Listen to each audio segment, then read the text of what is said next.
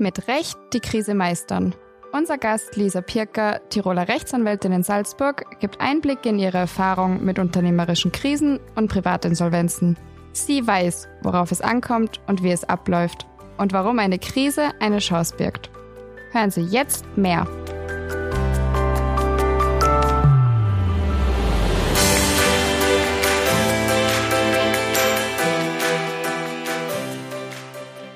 Herzlich willkommen in der Business Lounge Salzburg, dem Podcast von Mur Salzburg.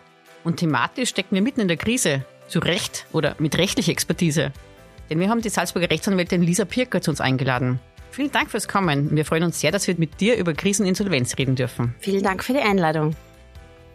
Hallo Lisa, du wirst uns heute die rechtlichen Aspekte und die Vorbereitung und Begleitung einer Insolvenz aus deiner beruflichen Sicht und Erfahrung darlegen. Aber bevor wir in die Thematik reinsteigen, ähm, wie zu Beginn die erste Frage, was ist dein Lieblingscocktail und welche Geschichte steht dahinter? Also eigentlich bin ich keine Cocktailtrinkerin, aber wenn es was Hochprozentiges sein darf, dann mag ich gern ein Gläschen Schnaps. Und zwar den Wildschönauer Graudinger. Der erinnert mich einfach an meine Heimat und an meine Wurzeln und deshalb ähm, bleibe ich Tirol der treu und auch der Regionalität. Dem Land Tirol die Treue, oder? Ja, ja wunderbar. Das genau. hören, wir, hören wir gern. Ja. genau. Hört sich sehr gut an. Ja, spannend. www.diebusinesslodge.at Nun wenden wir uns aber den Schwerpunkt zu, um ihn gleich genau zu definieren.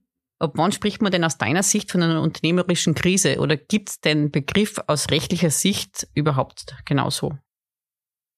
Also grundsätzlich ist es so, dass eine Krise ja immer ein ungeplanter, begrenzter Prozess ist, der den Fortbestand des Unternehmens substanziell gefährdet. Im Bereich des Insolvenzrechtes bedeutet eine Krise aber eigentlich eine Zahlungsunfähigkeit oder eben eine Überschuldung. Und das ist deshalb wesentlich, diese zwei Begriffe, weil der Eintritt der Zahlungsunfähigkeit bzw. der Überschuldung ist wesentlich, zumal das Gesetz gewisse Rechtsfolgen daran anknüpft. Das heißt, die Krise wird immer an diesen zwei Begriffen eigentlich eruiert, bewertet und dann beginnen eben auch gewisse Fristen zu laufen. Mhm. Ab welchem Zeitpunkt ähm, kommen dann eigentlich Unternehmen zu dir als Rechtsanwältin, um in solchen Fällen, in Klammer, Überschuldung und Zahlungsunfähigkeit, um sich die Unterstützung von deiner Seite zu sichern? Also ich glaube, das kann man gar nicht so ähm, pauschal sagen. Es hängt davon ab, sind es ähm, Unternehmer oder sind es ähm, natürliche Personen, die allenfalls eben privat insolvent sind oder einfach zahlungsunfähig sind. Man kann das nicht pauschal sagen, weil der eine hat das Gefühl, er braucht jetzt sofort eine Lösung, weil er kann drei Rechnungen nicht mehr bezahlen. Das passiert halt sehr oft bei Privatpersonen. Bei Unternehmen ist es dann schon so, dass die meistens schon kommen, wenn eben schon gewisse Zettel ins Haus geflattert sind und man nicht mehr weiter weiß. Es ist oft eigentlich schon zu spät. Viele Maßnahmen, die das Gesetz auch vorsieht, Maßnahmen im Rahmen der Restrukturierung, könnte man natürlich ganz anders angehen, wenn Mandanten früher kommen würden. Wie wird das dann festgelegt, ob quasi zum Beispiel ein Unternehmen abgewickelt wird oder ob doch nicht ein Sanierungsverfahren eingeleitet werden kann? Das sind grundsätzlich ganz viele Faktoren, die da jetzt mitspielen am Anfang. Also man muss jetzt, glaube ich, unterscheiden, ist schon ein Insolvenzverfahren eröffnet, dann entscheidet es der Masseverwalter, mhm. ähm, ob tatsächlich fortgeführt werden kann oder ob das Unternehmen zum Schutz der Gläubiger sofort geschlossen werden muss. Wenn jetzt der Mandant vor Eröffnung des Insolvenzverfahrens zu mir kommt, dann eruiert man, man macht eine Bestandsaufnahme mit dem Mandanten. Wie sieht es denn tatsächlich aus? Es gibt ja sehr viele beteiligte Stakeholder bei so einem Prozess, die man mit einbinden kann. Und oft ist es so, dass man im Rahmen der Restrukturierung bindet man den Steuerberater ein, man bindet die Gläubiger ein, vor allem die Finanzgläubiger, die Banken, die Gebietskrankenkasse. Man schaut sich das rundherum an, man schaut sich an, wie, wie ist die Auftragslage denn tatsächlich? An welchen Hähnen könnte man denn noch drehen, bevor man wirklich den schlimmsten Fall, diese Ultima Ratio setzen muss und einen Insolvenzeröffnungsantrag stellen muss? Gibt es noch etwas, was man vielleicht vorher außergerichtlich im Rahmen der Restrukturierung lösen könnte? Also da geht es um Stundungen und Fristerstreckungen etc. Genau, man hilft einfach dem Unternehmen ja in dieser Zeit zu eruieren, welche Möglichkeiten habe ich, wo kann ich hingehen, auch mhm. allenfalls, wenn es wirklich zu einer Insolvenz kommen muss, ist eine Sanierung möglich. Und welche Schritte bedarf es aus deiner Erfahrung heraus äh, meisten Unterstützung? Also ich glaube, am wichtigsten bei dem Ganzen ist es, keine Scheu zu haben, wenn tatsächlich das Geld knapp wird, sich einen Anwalt, Steuerberater zu nehmen, sich hinzusetzen und zu sagen, okay, ich schaue mir das jetzt an, ich mache keine Vogelstrauß-Politik, das ist das Schlimmste, was man machen kann in dieser Situation. Wirklich hinsetzen und miteinander reden, im Unternehmen miteinander kommunizieren, die Geschäftsleitung kommunizieren, alle Fakten auf den Tisch und eine Bestandsaufnahme gemeinsam machen, um eben wegzukommen von dieser Angst der Insolvenz, weil eine Insolvenz, das ist nicht immer zwingend eine schlimme Sache, sondern es kann auch ein Rucksack sein, der zu schwer ist und den man umpackt oder wo man einfach auch die Steine rausgibt. Die Insolvenz bringt auch immer eine gewisse Möglichkeit mit sich, sich einfach wieder neu aufzustellen. Und das Wort Insolvenz wird bei uns oft so negativ gesehen, aber eigentlich ist es oft eine Chance, dass man wieder neu durchstartet, weil es kann auch zum Beispiel externe Faktoren geben, wo ein großer Kunde fällt zum Beispiel weg, ja, kann nicht mehr zahlen. Es kommt zu einem Baustopp, eher in der Baubranche. Und da kommt dann oft der Unternehmer zum Handkuss, weil externe Faktoren ihn einfach äh, dazu zwingen, dass er nicht mehr weitermachen kann. Mhm.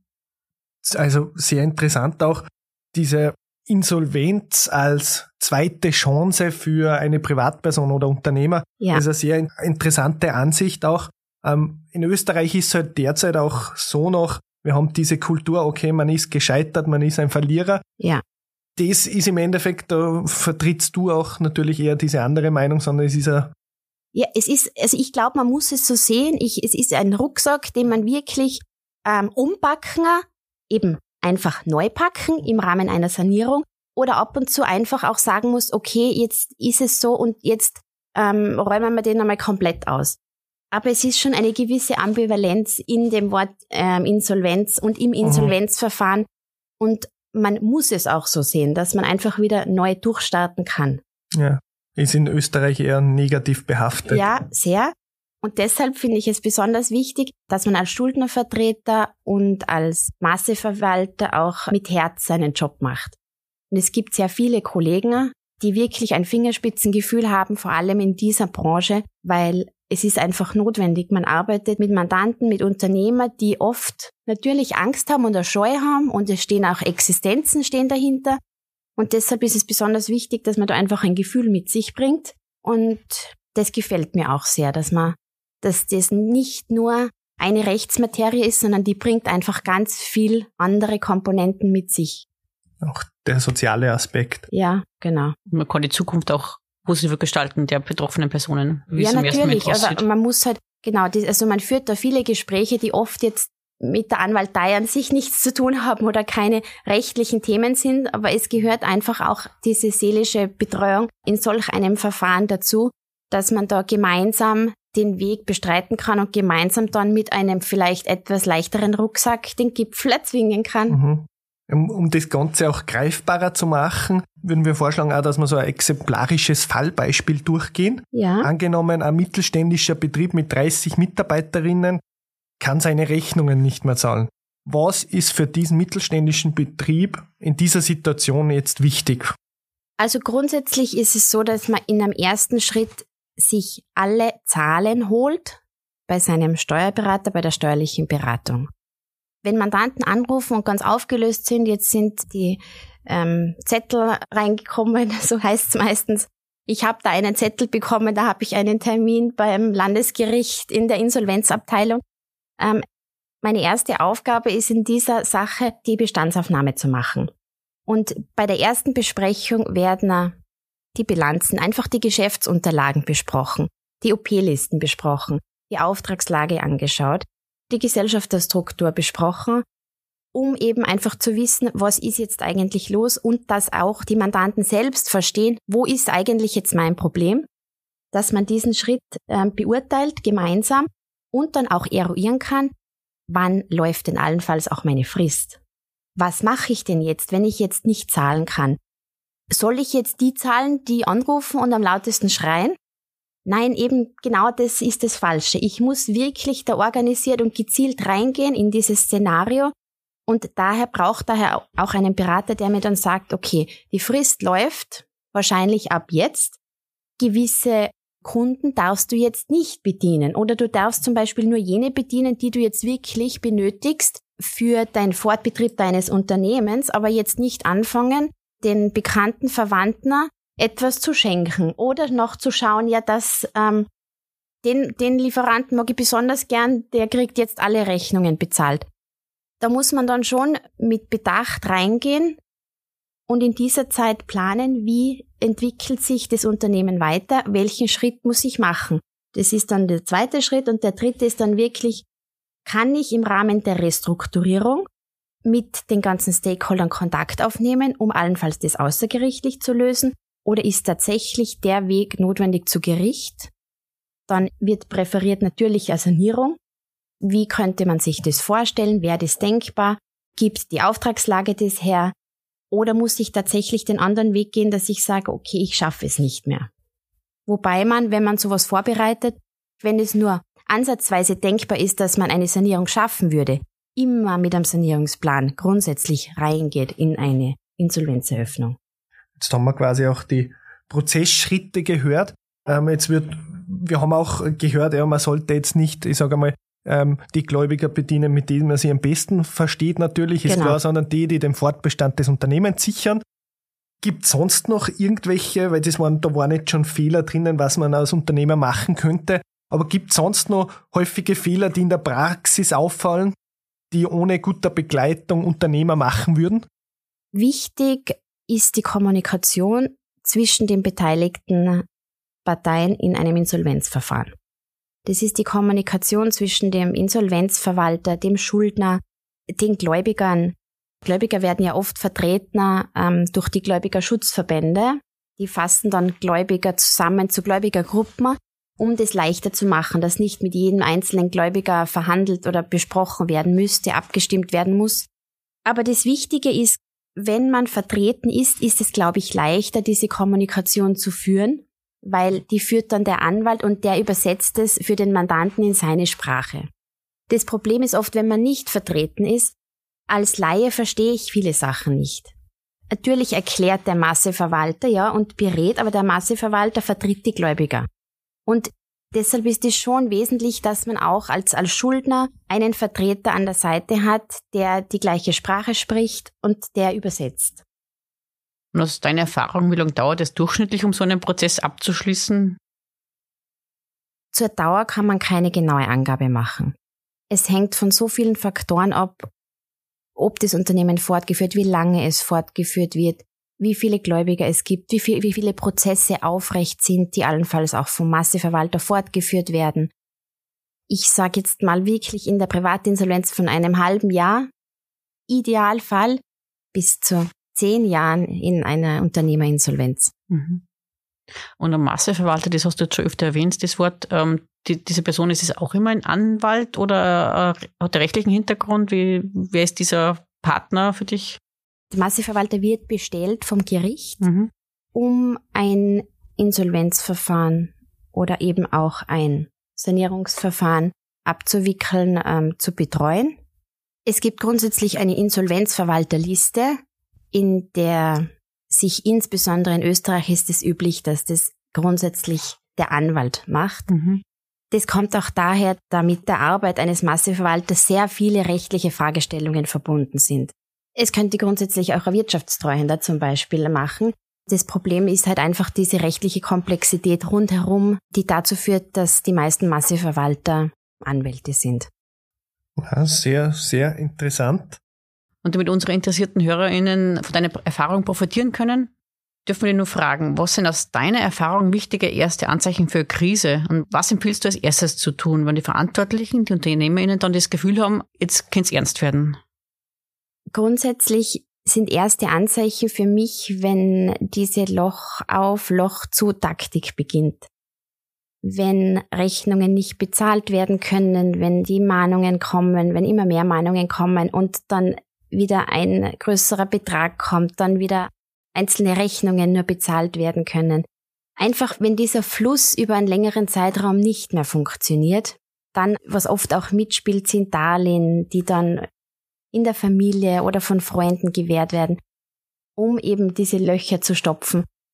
Ich glaube, wenn das anfängt, jetzt so im kleinen, äh, im kleinen Kreis gesprochen, da reden wir jetzt nicht von großen Unternehmen, weil da sind es meist ganz andere Faktoren, die da mitspielen, aber das sind dann schon Anzeichen, wo man auf jeden Fall agieren sollte und auch nicht zu lange warten sollte. Ich glaube, es ist oft schade, dass eben diese Scheu besteht, zu einem Anwalt oder zu einem Berater zu gehen und zu sagen, bitte unterstützen Sie mich, ich muss jetzt das, dieses Thema angehen.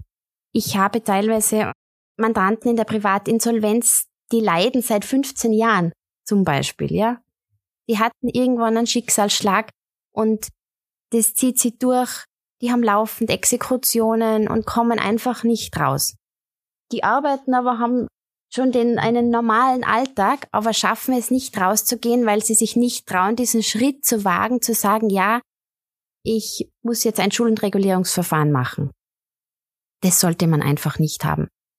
Man sollte es wirklich so sehen, dass man sagt, ich sehe das jetzt als Chance und ich gehe einen neuen Weg.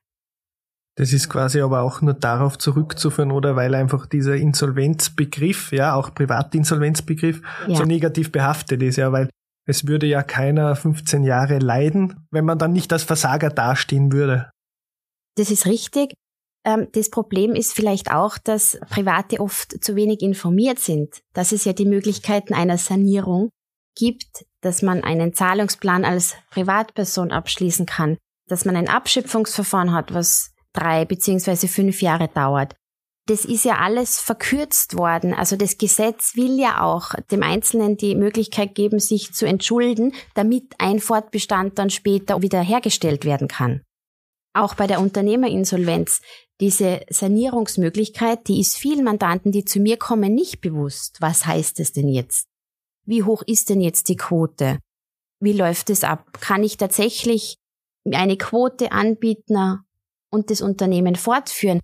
Diese ganz ähm, einfachen Vorgänge, die sind vielen oft nicht bewusst, weil sie sich mit dieser Materie leider nicht beschäftigen wollen und halt sofort dann sagen, okay, Problem, ich stecke den Kopf in den Sand und ordne die Zettel ein, die kommen.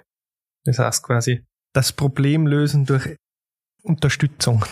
Genau. Durch Heranziehen ja, von Experten, ja. weil es ist doch ein eher komplexerer Sachverhalt und dementsprechend ist da natürlich dann auf externe Expertise zurückzugreifen. Ja, ich glaube einfach erkennen, wirklich erkennen, ich habe ein Problem. Mhm.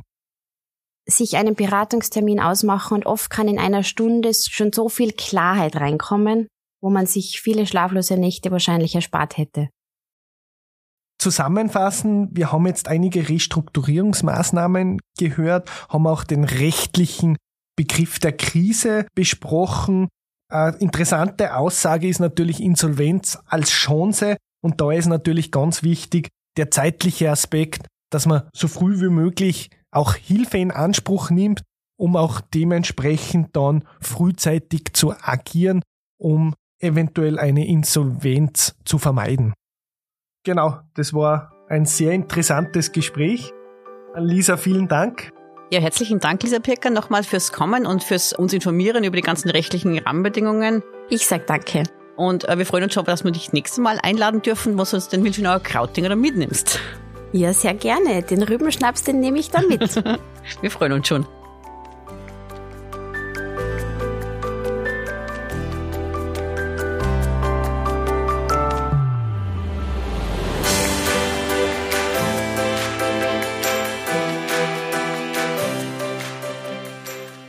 Die richtige rechtliche Expertise bei Krise, Sanierung oder Insolvenz kann einen großen Unterschied machen. Mit weiteren Einblicken dürfen wir Sie zu diesem Schwerpunkt bald wieder begrüßen. Hören Sie in der Zwischenzeit gerne in die bisherigen Folgen rein unter www.diebusinesslounge.at.